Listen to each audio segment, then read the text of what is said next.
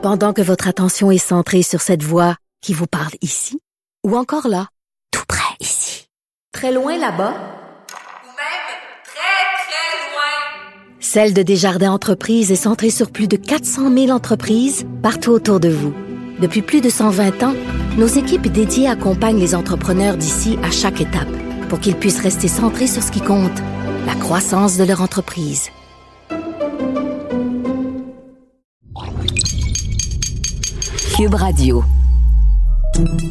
Salut, c'est Charles Tran avec l'équipe dans 5 minutes. On s'intéresse aux sciences, à l'histoire et à l'actualité. Aujourd'hui, on parle de cyberpropagande, et plus exactement de cyberpropagande chinoise.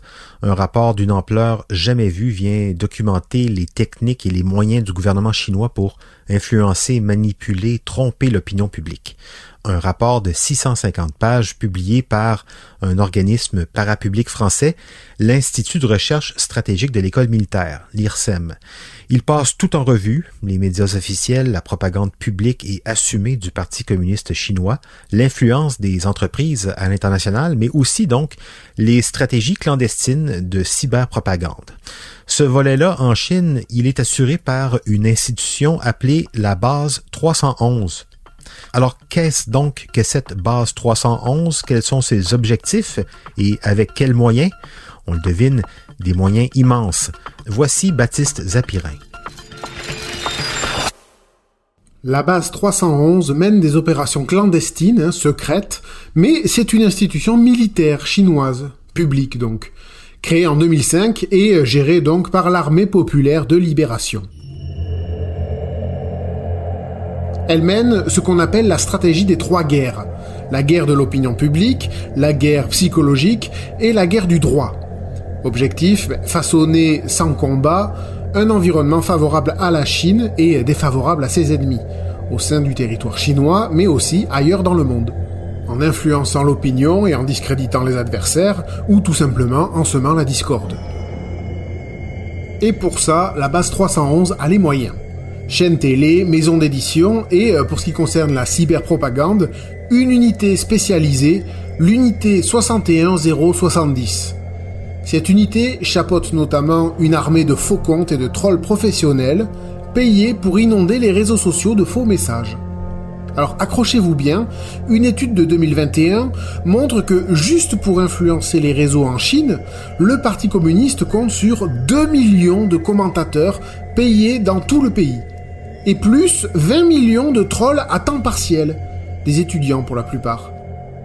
L'objectif est qu'ils soient si nombreux à défendre un discours favorable au régime que les utilisateurs authentiques des réseaux sociaux osent moins exprimer des opinions contraires, de quoi intimider et euh, manipuler l'opinion.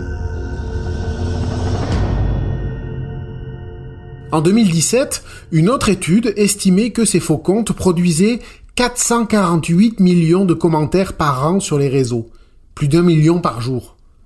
On les a vus à l'œuvre en 2015 par exemple, quand il y a eu des explosions dans le port de Tianjin. Eh bien, ces faux comptes ont massivement relayé des discours d'éloge des pompiers et de soutien aux victimes, en prenant soin de noyer et d'éloigner toute discussion qui faisait référence à la corruption ou la mauvaise gestion de la crise par le gouvernement.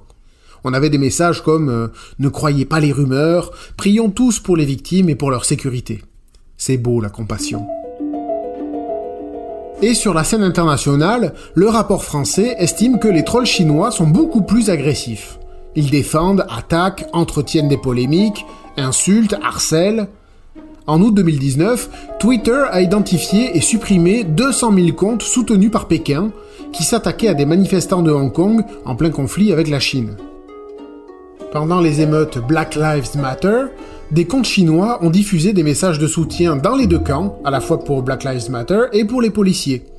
Le but n'était pas tant d'influencer une cause que souffler sur les braises de la discorde, semer la pagaille et donc discréditer une démocratie libérale, c'est l'un des objectifs de Pékin. On ne sait pas combien de personnes emploient l'armée chinoise pour influencer Internet et les réseaux sociaux à l'étranger.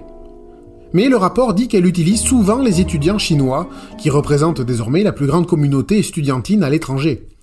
Et aussi euh, des Chinois d'ascendance étrangère, pour améliorer euh, la qualité des messages, pour qu'ils aient l'air plus locaux. Les sites web de désinformation, ça marche aussi. L'armée chinoise achète des fermes de contenu, des plateformes qui emploient des contributeurs externes pour créer des articles pièges à clics, d'apparence journalistique mais de faible qualité, en utilisant des mots-clés pour être bien classés par les moteurs de recherche, pour maximiser les vues. Pour Pékin, c'est pratique, car ces contenus sont créés par des tiers et diffusés par d'autres tiers. C'est donc difficilement retraçable. Les enquêtes sur le sujet montrent que la Chine paye les contributeurs entre 20 et 200 dollars par texte. Alors, quand vous vous dites que cette incroyable armée de faux comptes existe, qu'un système similaire est en place en Russie, qu'il n'y a aucune raison de croire que ce sont les seuls pays ou entreprises à le faire, à des degrés divers, que les algorithmes valorisent les messages choquants ou les fake news produits par ces faux comptes, et que même parmi les utilisateurs authentiques, les études montrent que ce sont surtout les plus affirmés qui s'expriment, ben on ne peut que vous le répéter, méfiez-vous de ce que vous lisez sur les réseaux sociaux, ça ne reflète pas la réalité. Ironie de l'histoire, hein, vous savez euh, qui a inspiré la Chine pour développer cette stratégie de propagande? Ben oui, les États-Unis. C'est ce que dit le rapport euh, français aussi. Les analystes chinois ont bien étudié la guerre du Golfe de 1991 ou encore la guerre d'Irak en 2003 et ils ont conclu que la guerre moderne se gagne aujourd'hui grâce aux opérations non militaires et que les États-Unis ont été les premiers à employer la propagande, les techniques de manipulation de l'opinion publique, les attaques psychologiques et les manœuvres juridiques offensives pour faire plier leurs ennemis volonté d'affirmer leur superpuissance et soft power galopant, la Chine et les États-Unis ont peut-être plus de points en commun qu'on le pense, d'où leur grande rivalité. Merci, Baptiste Zapirin, c'était en cinq minutes.